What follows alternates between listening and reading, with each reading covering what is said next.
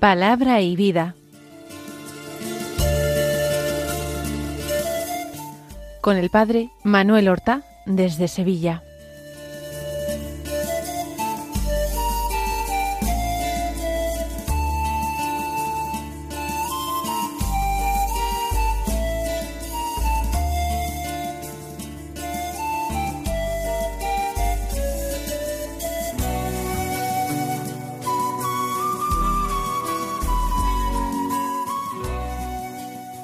En el nombre del Padre y del Hijo y del Espíritu Santo. Amén. Alabados sean Jesús y María. Muy buenos días, queridos amigos, oyentes de Radio María y seguidores del programa Palabra y Vida. Hoy es el martes de la vigésimo segunda semana del tiempo ordinario. Este martes es día 5 de septiembre en el calendario litúrgico general de la Iglesia no encontramos la memoria ni la fiesta de ningún santo. Sin embargo, hoy se celebra la memoria de una santa muy popular, una santa que hemos llegado a conocer porque vivió a lo largo del siglo XX. Estoy hablando de Santa Teresa de Calcuta, que nació en Albania en el año 1910 y que después de su paso por una congregación religiosa europea, nacida para la educación de las jóvenes, estando en la India y con permiso de sus superiores y después de la Santa Sede, abandonó su congregación para fundar las misioneras de la caridad. Posteriormente fundaría los misioneros de la caridad, una rama masculina. Y ella trataba de atender a los más pobres entre los pobres, abandonados en las calles de Calcuta, agonizantes verdaderamente en la calle para lo cual pues empezó a recogerlos en un templo hinduista y allí pues fue promoviendo limosnas, acogida, no pretendía más que aportar cariño, caridad a, a las personas agonizantes y pobres, para que murieran verdaderamente como seres humanos, con la dignidad de ser amados y reconocidos. Ella obtuvo los máximos reconocimientos por su trabajo admirable, llegando a alcanzar incluso el Premio Nobel de la Paz y reconocimiento en casi todos los países de cualquier signo político. Finalmente falleció en el año 1997. Juan Pablo II la beatificó en el 2003 y trece años más tarde el Papa Francisco la canonizó un día 4 de septiembre, fijándose su conmemoración para hoy, para el día 5 de septiembre. Después de haber recordado esta gran personalidad del siglo XX, vamos a escuchar la palabra de Dios que se proclama en la liturgia de la misa de hoy. Como primera lectura, ya sabemos, estamos escuchando la primera carta del apóstol San Pablo a los tesalonicenses. Hoy del capítulo 5, los versículos 1 al 6 y los versículos 9 al 11 que dicen así, Hermanos, en lo referente al tiempo y a las circunstancias, no necesitáis que os escriba, pues vosotros sabéis perfectamente que el día del Señor llegará como un ladrón en la noche. Cuando estén diciendo paz y seguridad, entonces de improviso le sobrevendrá la ruina, como los dolores de parto a la que está encinta y no podrán escapar. Pero vosotros, hermanos, no vivís en tinieblas, de forma que ese día os sorprenda como un ladrón, porque todos sois hijos de la luz e hijos del día. No somos de la noche ni de las tinieblas.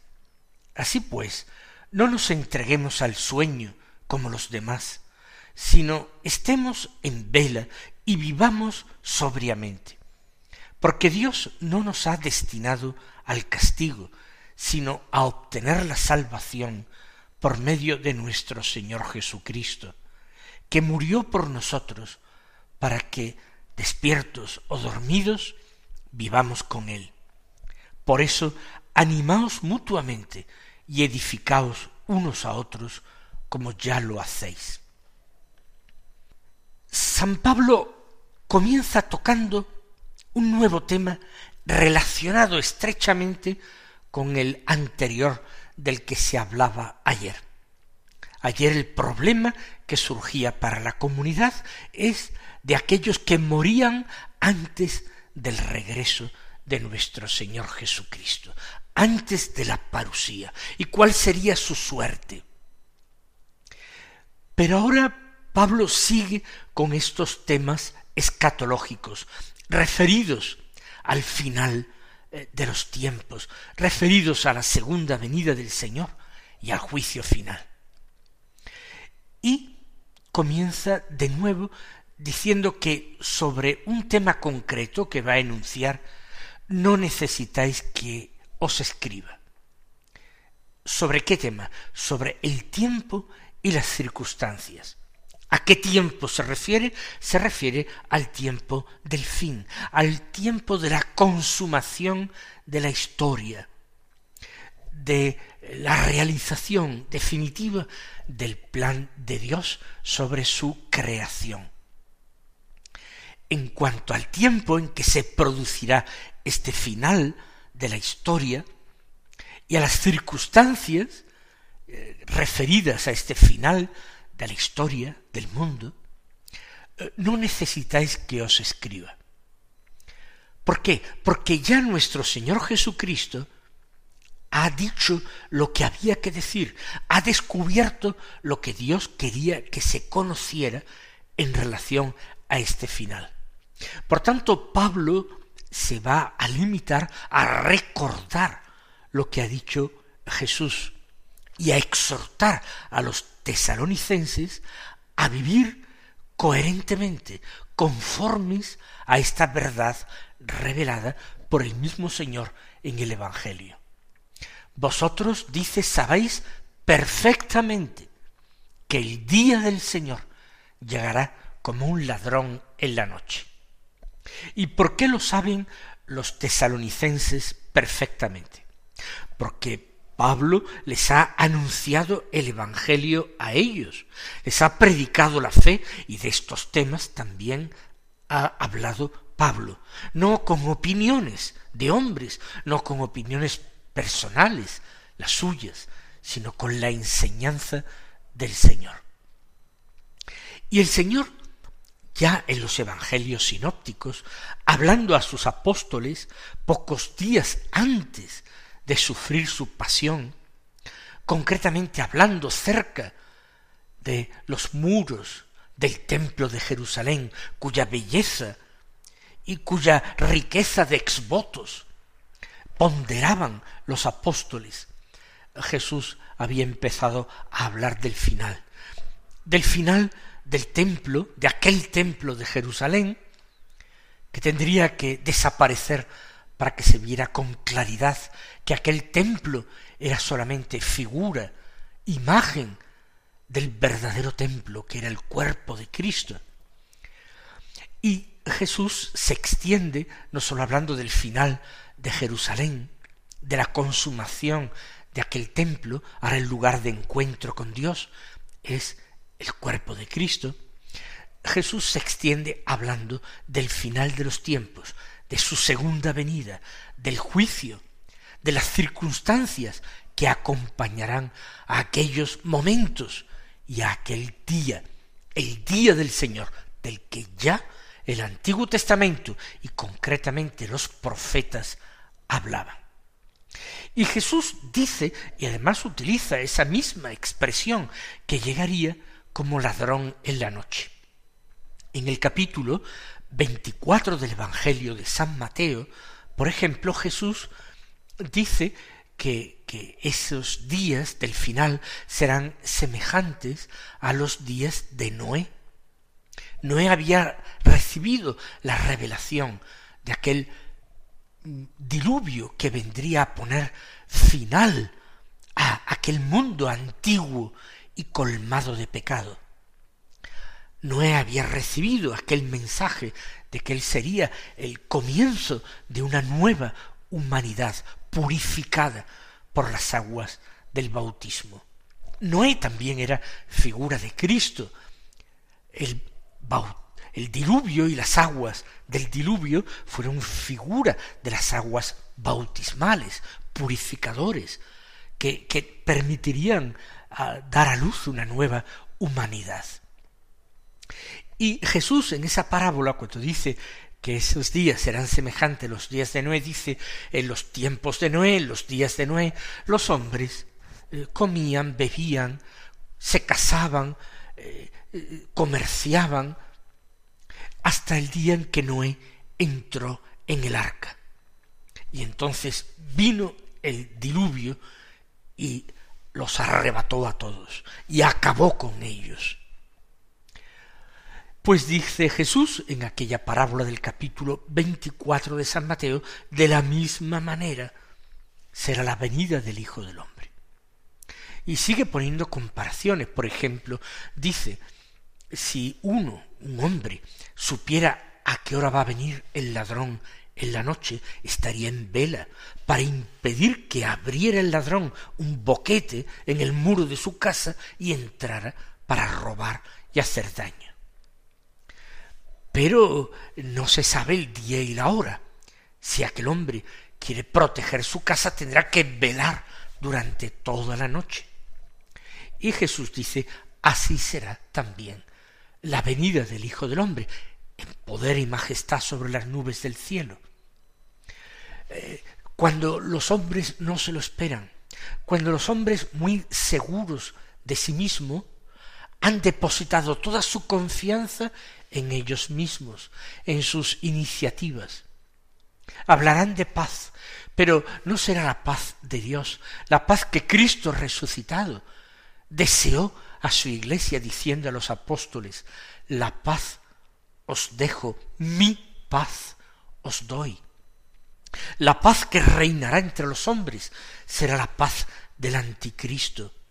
Será una paz que los hombres habrán conseguido simplemente a través de un consenso, en cuyo consenso habrán eliminado el nombre de Dios, la confianza en Dios, habrán barrido absolutamente todo lo que suponga un reconocimiento y adoración de Dios para adorar solamente al hombre y su fuerza y su poder y su capacidad de hacer la paz y su capacidad de dictaminar qué es lo bueno y lo malo. El hombre que se ha atrevido a comer en el jardín del paraíso del fruto del árbol del bien y del mal, para dictaminar él ahora qué es el bien y qué es el mal. No lo que Dios ha revelado al hombre, no lo que Dios ha prescrito en los diez mandamientos. No, el hombre dictamina qué es lo bueno y lo malo, y castiga severamente lo que él cree que es malo, y, y alaba y realmente ensalza y premia lo que para Dios es mal y perversidad. Pues cuando los hombres hayan creído alcanzar ese dominio sobre la tierra, esa paz que no es la paz de Dios, ese control absoluto de la moral, dictaminando qué es lo bueno y lo malo. En ese momento, dice San Pablo a los tesalonicenses, cuando estén diciendo los hombres paz y seguridad, en ese momento sobrevendrá la ruina. Sí, los habitantes de la tierra contemporáneos a Noé se burlaban de él, se reían, porque allí en medio de la tierra estuviera construyendo aquel arca para navegar sobre aguas lejos de ningún océano. Se reían de él. Dice Pablo, el día del Señor llegará como un ladrón en la noche.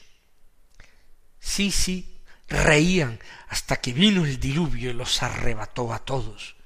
Y sólo se salvaron quienes pusieron la confianza en la palabra de Dios, en quienes creyeron incluso lo que no era en absoluto evidente y era rechazado por la totalidad de los hombres, eh, prudentes, supuestamente con buen juicio, los entendidos de la época si ellos decían paz y seguridad, pero no era la paz de Dios. Y la seguridad no se la podían dar a ellos mismos. Noé, imagen y símbolo del justo, por tanto, del Mesías Hijo de Dios, de nuestro Señor Jesucristo, y se salva en el arca, no solamente él, se salva toda su familia, se salva su esposa, Ah, pero Cristo era soltero. Falso.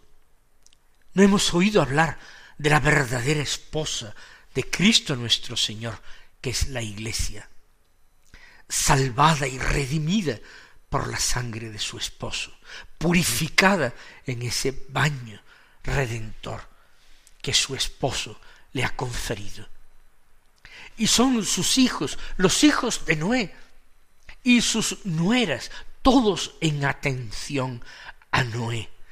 El único justo, el único santo Noé, pero en atención a Noé, porque son los suyos. Sus esposas, sus hijos, en atención a él, se salvarán todos. Y esa es nuestra esperanza, formando parte de los amados de Jesucristo, no por méritos nuestros. Hemos puesto en él nuestra confianza. Hemos entrado voluntariamente en ese arca de salvación que es la cruz de Cristo. Y en ella, en medio de las risas del mundo, del mundo que dice y proclama paz y seguridad, hallaremos la salvación. Sigue diciendo Pablo, cuando estén diciendo eso de paz y seguridad, de improviso les sobrevendrá la ruina, como los dolores de parto a la que está encinta y no podrán escapar. No habrá entonces salvación en ninguna parte, ni en sus opiniones, ni en lo políticamente correcto. Se avergonzarán de sus políticas, de sus creencias, de sus opiniones, de sus condenas de inocentes, pero ya será tarde, porque no podrán escapar, como la mujer embarazada no puede escapar de dar a luz. Hoy diríamos, pues para eso está el aborto, libre y gratuito. Pues está para que los que ponemos en él nuestra confianza encontremos que un día el Señor, como dice también Pablo a los tesalonicenses, lo hemos escuchado el día anterior, él vengará todo eso. Pero Pablo lo recuerda, no lo enseña a los tesalonicenses, porque los tesalonicenses ya lo saben, lo recuerda. ¿Para qué? Dice, vosotros hermanos no vivís en tinieblas, de forma que ese día os sorprenda como un ladrón.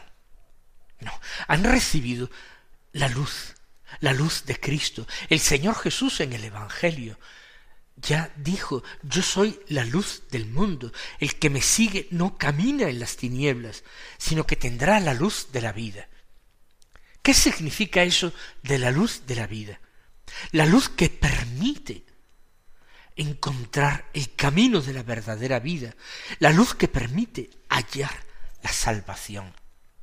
Si los tesalonicenses y nosotros los que creemos y amamos a Cristo Jesús, si nosotros no vivimos en las tinieblas, porque hemos recibido la luz de Cristo, nosotros sí que escaparemos del castigo que ha de llegar. Ese día no nos sorprenderá como ladrón en la noche que no avisa de cuándo viene.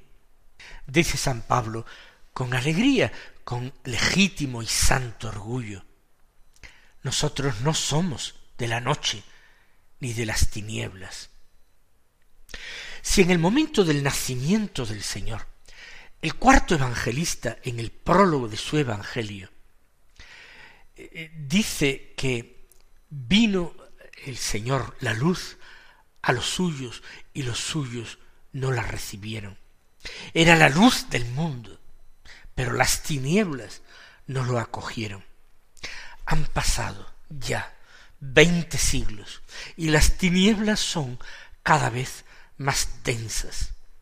Después de haberse ido iluminando progresivamente un día con la predicación del Evangelio a todas las naciones, ahora que los medios de comunicación permitirían un conocimiento fácil y pronto de la palabra de Dios a todas las naciones, ahora han empezado a crecer las tinieblas a nuestro alrededor. No es ya que los pueblos paganos no se conviertan, es que los pueblos que en otro tiempo acogieron el Evangelio, ahora hacen gala de profesar la apostasía. Por tanto, dice Pablo, vosotros sois hijos de la luz, hijos del día, no somos hijos de la noche ni de las tinieblas, caminamos a la luz, a la única y verdadera luz que nos puede salvar. Y a continuación la exhortación a velar. No nos entreguemos al sueño como los demás. No vayamos cayendo insensiblemente y sin darnos cuenta en esa falta profunda de fe que consiste en abandonar los mandamientos de la ley de Dios para adoptar los dogmas de nuestro mundo y los mandamientos de nuestro mundo, que a los ojos de Dios son oscuridad profundísima, que a los ojos de Dios son pecado, perversión, crimen. No, estemos en vela, dice Pablo, y vivamos sobriamente, porque Dios no nos ha destinado al castigo, sino a obtener la salvación por medio de nuestro Señor Jesucristo. Para eso nos ha creado el Señor, para la vida, para la salvación. Para eso murió el Señor, dice Pablo, murió por nosotros, para que, despiertos o dormidos, vivamos con Él, no nos separemos de Él. Por eso termina Pablo, animaos mutuamente y edificaos unos a otros, como ya lo hacéis. Qué importante es que los creyentes nos apoyemos unos a otros frente a la apostasía del mundo para no caer. Mis queridos hermanos, el Señor os bendiga y hasta mañana si Dios quiere.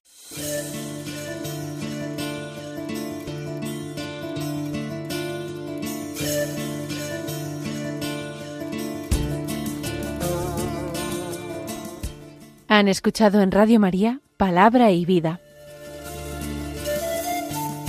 un programa que dirige el Padre Manuel Horta.